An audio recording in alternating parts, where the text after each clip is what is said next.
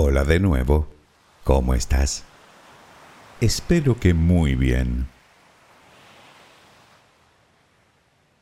Antes que nada debo darte las gracias por la magnífica acogida que está teniendo mi libro, la última pieza de tu puzzle.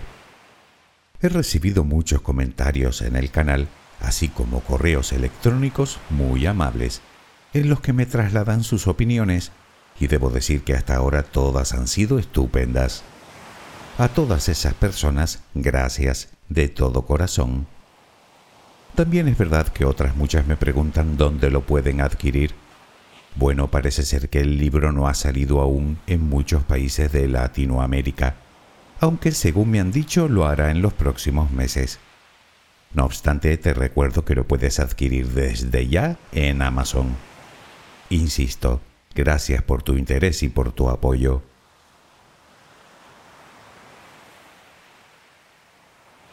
Hoy hablaremos de un tema que a mí me parece particularmente fascinante. Posiblemente lo hayamos tratado ya en otros audios, aunque siempre de soslayo.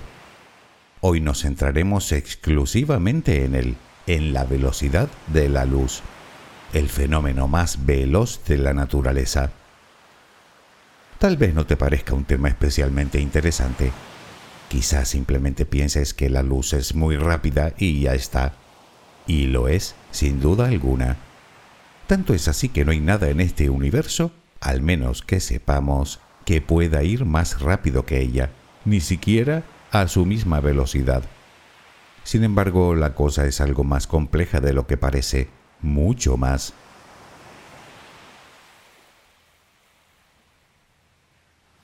¿Qué es exactamente la luz? ¿A qué velocidad viaja?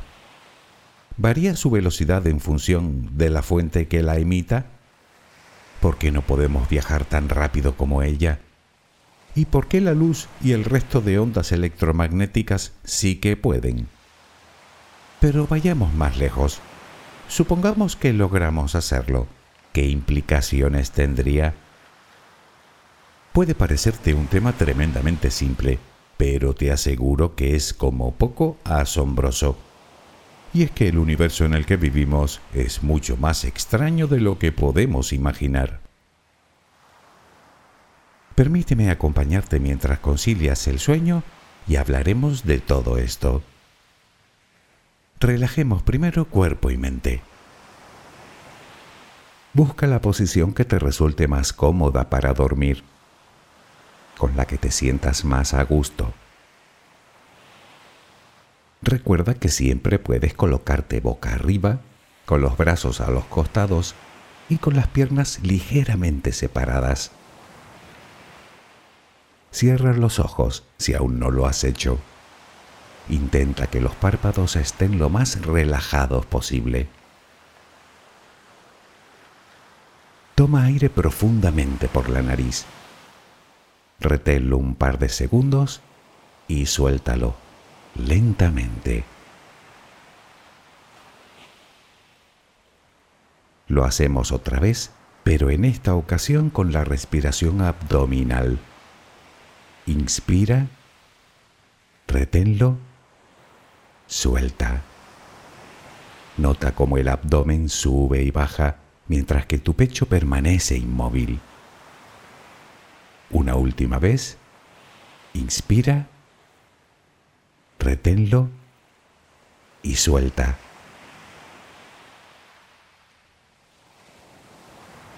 Ahora intenta visualizar el aire que inhalas como si fuera luz. Con cada inspiración entra un poco de luz en tu interior y con cada exhalación sale todo lo que intoxica tu vida todo lo que contamina tu mente y tu espíritu. Inhalas luz, exhalas malos pensamientos, preocupaciones, estrés, ansiedad. Cada vez tu cuerpo se va inundando más y más de esa luz, blanca, serena, purificadora. Poco a poco cada rincón de tu interior se va iluminando hasta que te conviertes en luz. Todo tu cuerpo es luz. Continúa respirando normalmente, sin forzarlo, a tu propio ritmo. Inhalas luz, exhalas luz.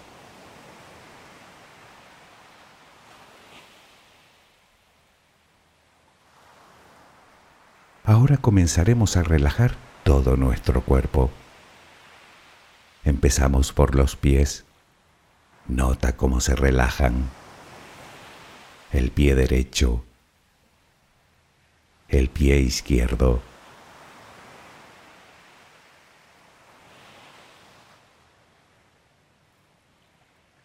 Centra tu atención ahora en las piernas. Siente su peso tobillos, pantorrillas, muslos. Nota cómo se relajan.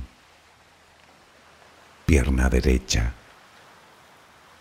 pierna izquierda. Ambas quedan completamente relajadas.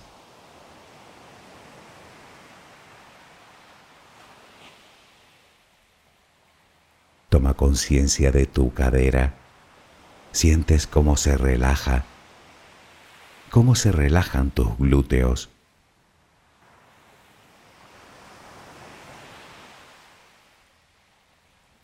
Piensa ahora en tu abdomen que sigue balanceándose con cada respiración.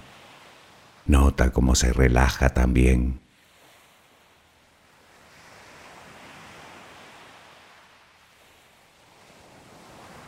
Tu pecho que permanece inmóvil también se va relajando.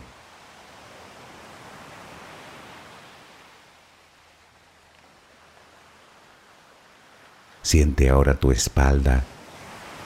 Sientes que cada vez pesa más y más. Desde la cadera hasta el cuello, todos los músculos de la espalda quedan completamente relajados. Notas como ya no hay tensión en ella.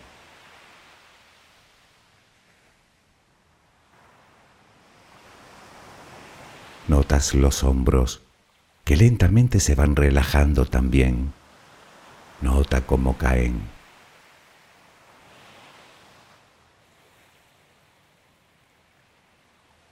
Presta atención ahora a los brazos.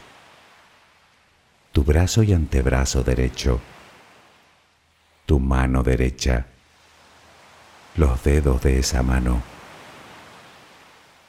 Todo queda relajado.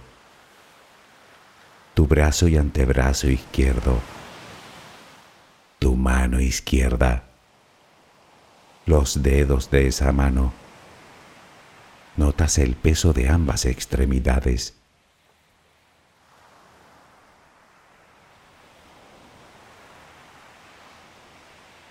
Dirigimos ahora nuestra atención al cuello. Visualízalo. Notas cómo los músculos se van relajando también.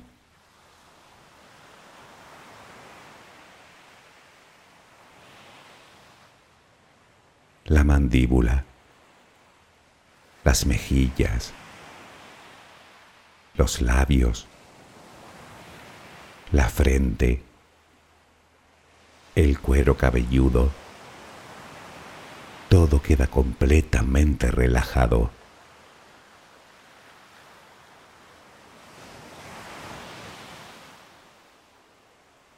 Sigue respirando, lenta y serenamente.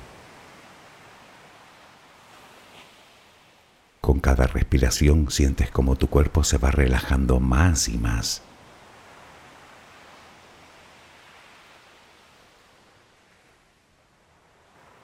Siente cómo resplandeces de paz, de bondad, de gratitud, de calma, de compasión, de amor. Continúa respirando suavemente. Recuerda que ahora eres luz. Solo respira tranquilamente.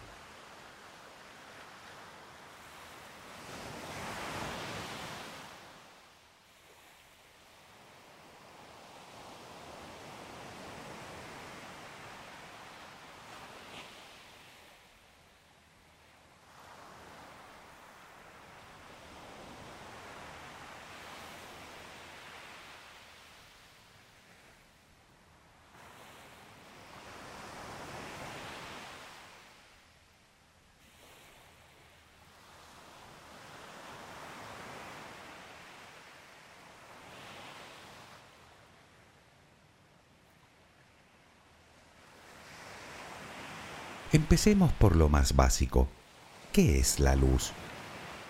La luz es la parte de la radiación electromagnética que podemos ver con nuestros ojos. Vale, pero ¿qué es la radiación electromagnética? Se trata de una combinación de campos eléctricos y magnéticos que se propagan por el espacio transportando energía, de lo que se deduce que la luz es en esencia energía está compuesta por unas partículas elementales llamadas fotones, partículas que se comportan a la vez como ondas y como partículas. Sí, de ambas maneras al mismo tiempo.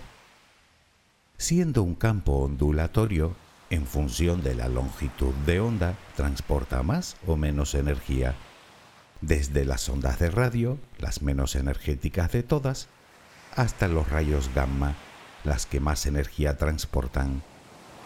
En medio tenemos las microondas, la radiación infrarroja, la luz visible, la radiación ultravioleta y los rayos X.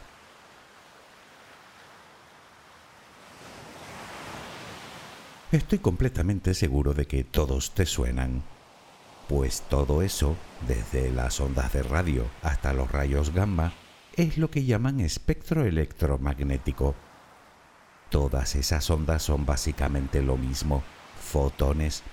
Tan solo se diferencian en la cantidad de energía que transportan.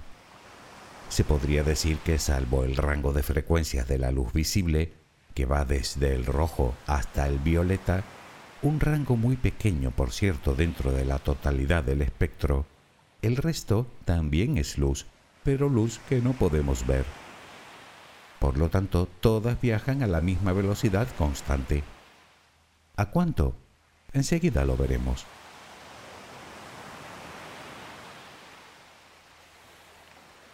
La velocidad de la luz es un dato que los científicos se preguntaron durante siglos.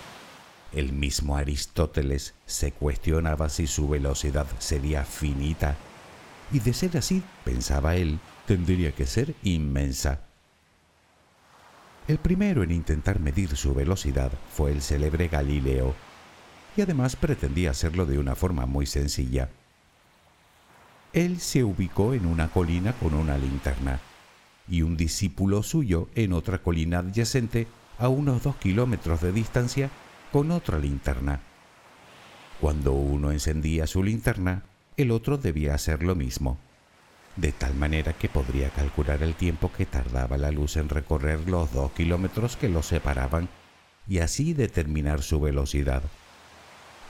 Ni que decir tiene que el experimento fue un rotundo fracaso, ya que nuestros propios reflejos son infinitamente más lentos.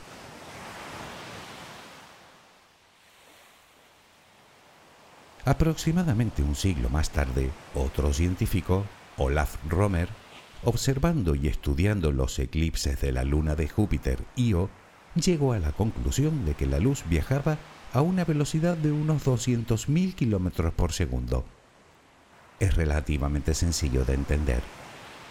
Él observaba que el tiempo que duraban los movimientos de entrada y salida de dicha luna en la sombra que proyectaba Júpiter diferían dependiendo de la posición relativa de la Tierra y el gigante gaseoso.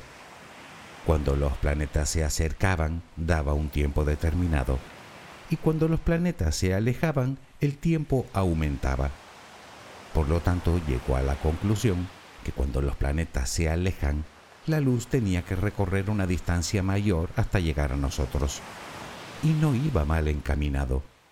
El problema era que los valores con los que contaba para hacer sus cálculos, como el radio de órbita de la Tierra, eran inexactos.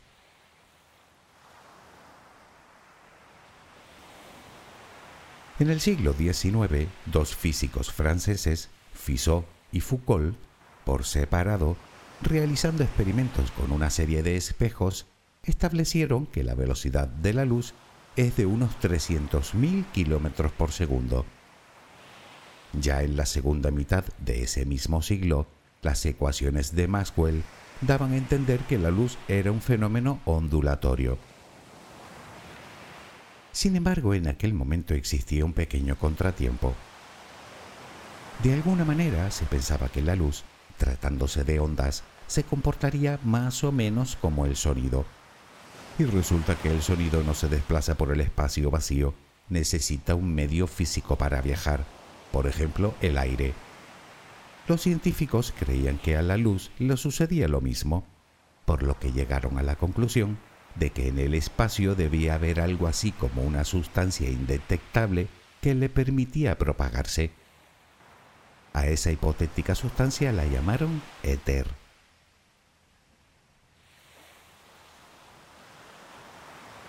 Hoy sabemos que no es así. El sonido necesita un medio para desplazarse, la luz no. De hecho, hay solo dos cosas que asemejan el sonido a la luz. Una es que ambos se propagan en forma de ondas. La otra es el efecto Doppler. El sonido se desplaza por el aire a una velocidad de unos 340 metros por segundo, o dicho de otra manera, aproximadamente un kilómetro cada tres segundos. La luz se desplaza por el vacío en línea recta y a una velocidad constante de exactamente 299.792,458 kilómetros por segundo. Una cantidad que redondeamos en 300.000 kilómetros por segundo. Insisto, en el vacío. Cuando viaja a través de otro medio denso, como el aire, por ejemplo, su velocidad desciende muy sensiblemente. Si viaja por el agua, su velocidad baja a unos 224.000 kilómetros por segundo. Y si viajara a través de un diamante, bajaría aún más, hasta casi los 119.000 kilómetros por segundo.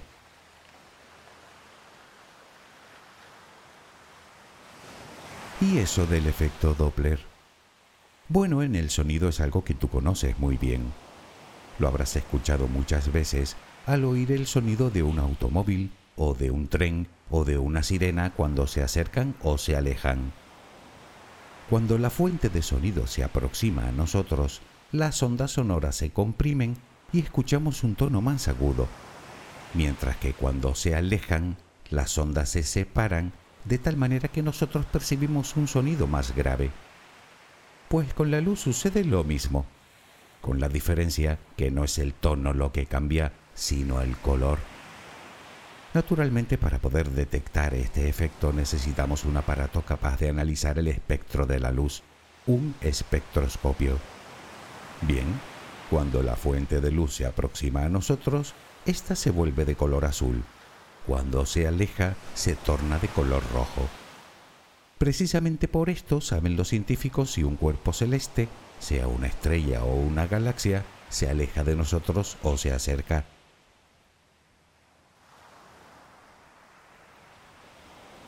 En cualquier caso, y para ir despejando dudas, la velocidad de la luz es siempre la misma, independientemente de la fuente que la produzca. Da igual si hablamos de la luz del sol, o de una bombilla, o de una antorcha encendida. La luz es luz, fotones, por lo que la fuente que la emita es irrelevante. Obviamente cambiará su intensidad, su color o la cantidad de energía que transporte, pero nunca su velocidad.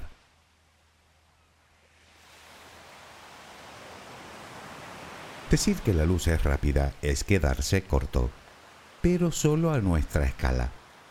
¿Qué quiero decir? Verás, a su velocidad podríamos dar siete vueltas y media a la Tierra en un solo segundo. Nos pondríamos en la Luna en poco más de un segundo y podríamos viajar a Marte en unos pocos minutos. Sin embargo, si nos remitimos a la escala del universo, observamos que la luz es dolorosamente lenta. La luz que emite el Sol tarda poco más de 8 minutos en llegar hasta la Tierra y casi 5 horas y media en llegar hasta Plutón. Hasta la estrella más cercana a nuestro sistema, Alpha Centauri, más de 4 años. Hasta la estrella polar, más de 400 hasta el centro de la galaxia unos 26.000 años y hasta la galaxia más cercana a la Vía Láctea, Andrómeda, más de 2 millones de años y hasta las galaxias más lejanas del universo conocido, miles de millones de años.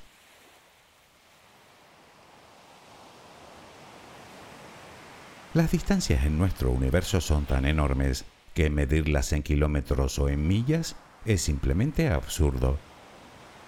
Por ejemplo, la distancia hasta Alpha Centauri es de más de 40 billones con B de kilómetros. Son cantidades que escapan a nuestra comprensión. De ahí que las distancias en el universo se midan en años luz, es decir, en la distancia que recorre un haz de luz en un año, unos 9 billones y medio de kilómetros. Por eso decimos que Alpha Centauri está a 4,3 años luz de nosotros, el tiempo que la luz tarda en hacer ese recorrido.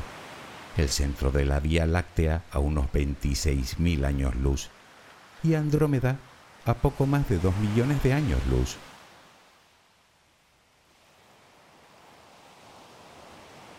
Puede que la velocidad de la luz nos parezca enorme, pero si lo piensas, no lo es tanto y aún así, como dijimos al principio, nada puede viajar más rápido que ella, ni siquiera a su misma velocidad. Pero, ¿por qué? Para entender eso debemos dar un paso atrás.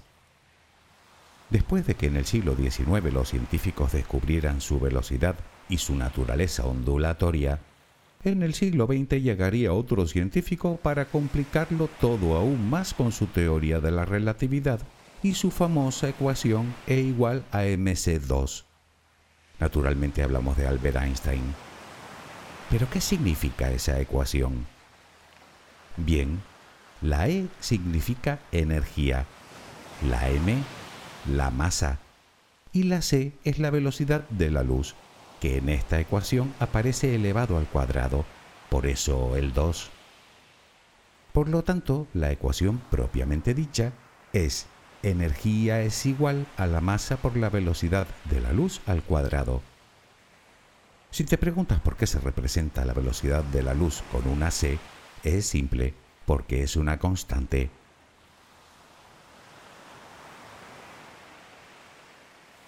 ¿Qué significa eso de que la velocidad de la luz es una constante? Vale, pongamos un sencillo ejemplo. Vas en un vehículo a 80 km por hora y lanzas una pelota hacia adelante a una velocidad de 50 km por hora. Sí, ya sé, el aire la frenaría. Quitemos el aire. Imaginemos que estamos en el vacío. Bien, ¿a qué velocidad iría la pelota? Fácil, sumamos las velocidades y ya está. Por lo tanto, la pelota iría a 130 km por hora. Y si la tiramos hacia atrás, restamos las velocidades 80 menos 50 nos da un total de 30 kilómetros por hora. Hasta aquí todo va bien. Pero, ¿qué sucede con la luz? Pongamos el mismo ejemplo. Vamos en un vehículo a 80 kilómetros por hora y encendemos los faros. El sentido común nos dice que la luz se desplazaría a su velocidad sumada a la del vehículo, pero no es así. Seguiría yendo a su velocidad. Pongamos que el vehículo viaja a la velocidad de la luz y hacemos lo mismo. No importa, seguiría viajando a la misma velocidad, a 300.000 km por segundo. Es decir, que su velocidad es constante. O dicho de otra manera, permanece invariable independientemente del movimiento de la fuente que la produzca. Siempre se mueve a la misma velocidad.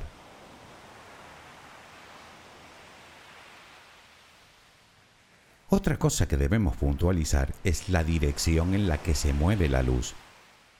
Dijimos antes que lo hace en línea recta. Sí, pero eso siempre y cuando no se vea afectada por la gravedad de algún cuerpo, por ejemplo una estrella o una galaxia, en cuyo caso se curvaría modificando su trayectoria. Entre mayor sea la fuerza de gravedad, mayor será su curvatura. Y es algo que hemos podido observar muchas veces desde la Tierra con los telescopios. Poniéndonos en el extremo, si estuviéramos en el horizonte de sucesos de un agujero negro, el cuerpo más masivo que conocemos, y lanzáramos un haz de luz hacia el exterior, veríamos como dicho haz se curvaría hasta precipitarse en el interior del propio agujero.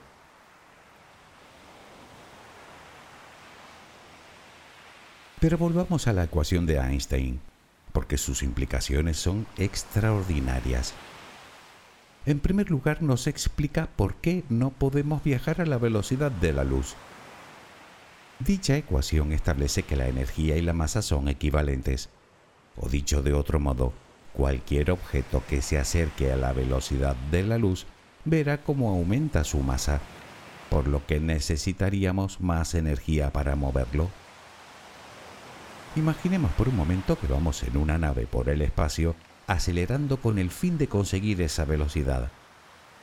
A un 10% de la velocidad de la luz, la masa tanto de nosotros como de la nave y de todo lo que contuviera, aumentaría un 0,5% respecto a la misma masa en reposo. A un 90% aumentaría a más del doble.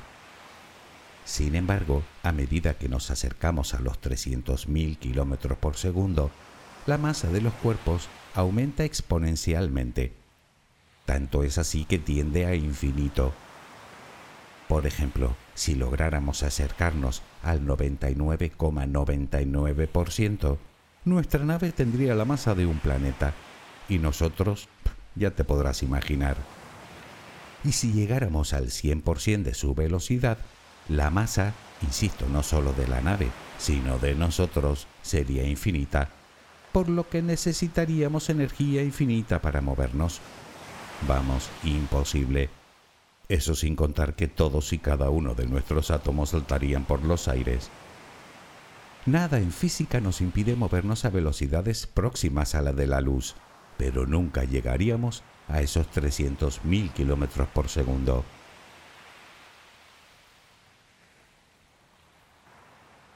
La pregunta es, ¿por qué los fotones sí que pueden hacerlo? Bueno, los fotones, como comentamos antes, son partículas elementales que poseen energía pero no tienen masa, al contrario de lo que sucede con un electrón o un protón, que sí tienen. Por lo tanto, bien pueden viajar a esa velocidad. Además, esa es su velocidad natural. Quiero decir que no necesitan aceleración. En cuanto son emitidos por cualquier fuente, viajan a la misma velocidad de forma constante.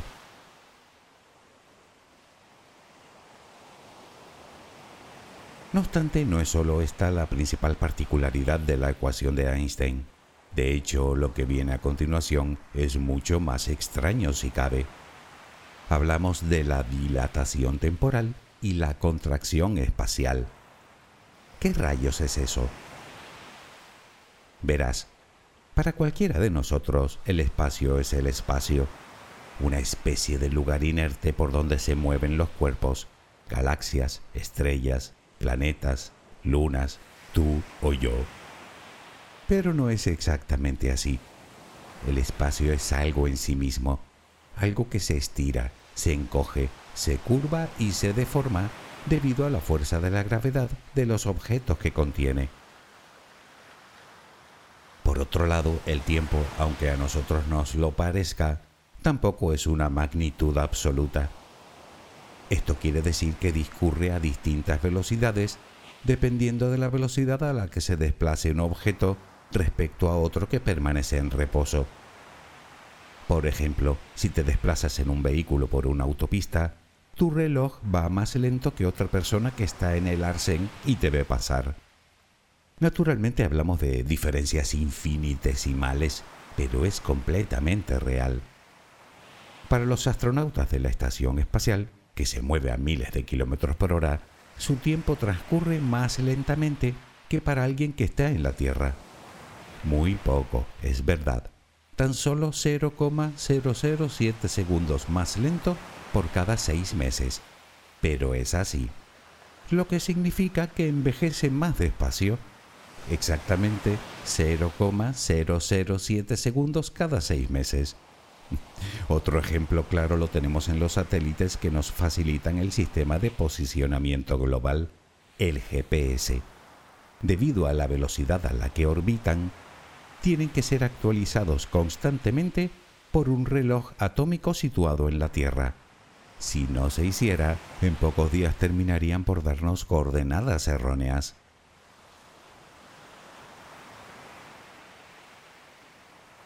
La teoría de la relatividad relaciona el tiempo y el espacio, y ambos crean una especie de tejido al que llaman espacio-tiempo. Pues bien, teniendo en cuenta esto, resulta que a mayor velocidad, más despacio discurre el tiempo y más se comprime el espacio respecto a un observador en reposo. La pregunta es, ¿qué sucedería si pudiéramos viajar a la velocidad de la luz?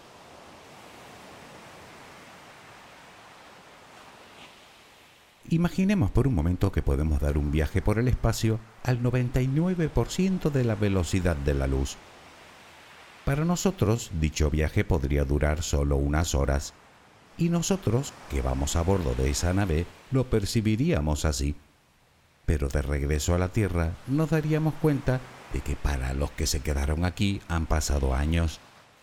Para los que viajamos, el tiempo transcurrió más despacio. Para los que no lo hicieron, el tiempo transcurrió más deprisa. Imaginemos que en nuestro viaje llevamos una cinta métrica, pues para nosotros los centímetros serían como milímetros mientras nos desplazamos. Pero no es que encogiera la cinta métrica, lo que encogió fue el espacio mismo.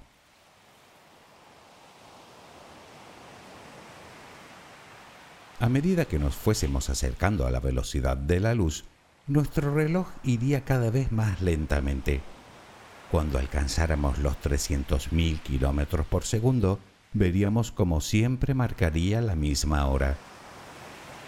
Dicho de otra manera, viajando a la velocidad de la luz, no pasaría el tiempo por nosotros. Y con respecto a la cinta métrica, cada vez se vería más pequeña hasta convertirse en un punto el tiempo se dilata y el espacio se contrae.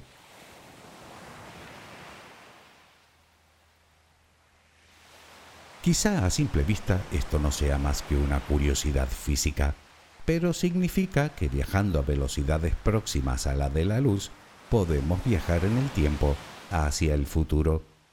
Cuanto más nos acerquemos a la velocidad de la luz, más rápido lo haremos Claro que esto nos lleva a una pregunta. ¿Y si pudiéramos viajar más rápido que la luz? ¿Significaría eso que podríamos viajar hacia el pasado? Bueno, en realidad hay otro inconveniente, una paradoja que en principio resulta imposible de resolver. Resulta que viajando al pasado estaríamos violando otra ley natural, el principio de causalidad. Con otras palabras, el efecto sucedería antes que la causa, y eso iría en contra de todas las leyes físicas que conocemos. Y luego queda el tema del espacio. Si siguiéramos comprimiéndolo, ¿tendríamos espacio negativo? ¿Cómo lo mediríamos? ¿Existe algo así?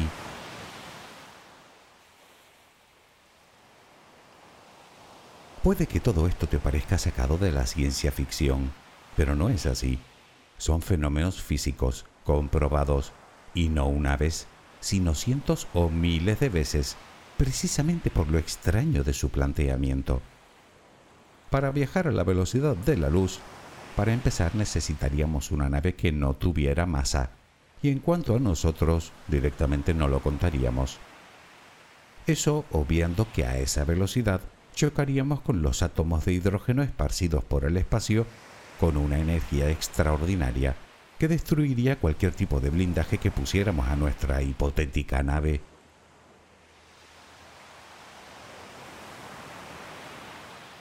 Lo dicho, no podemos viajar a la velocidad de la luz, y mucho menos más rápido que ella. Según la física, todo lo tenemos en contra. Claro que aún nos queda por explorar una posibilidad, y la encontramos en la física cuántica y en el llamado entrelazamiento cuántico. Sabemos que dos electrones que se crean en el mismo instante vibran al unísono no importa si uno está aquí y el otro en el otro extremo del universo. Están entrelazados por algo que aún no sabemos lo que es.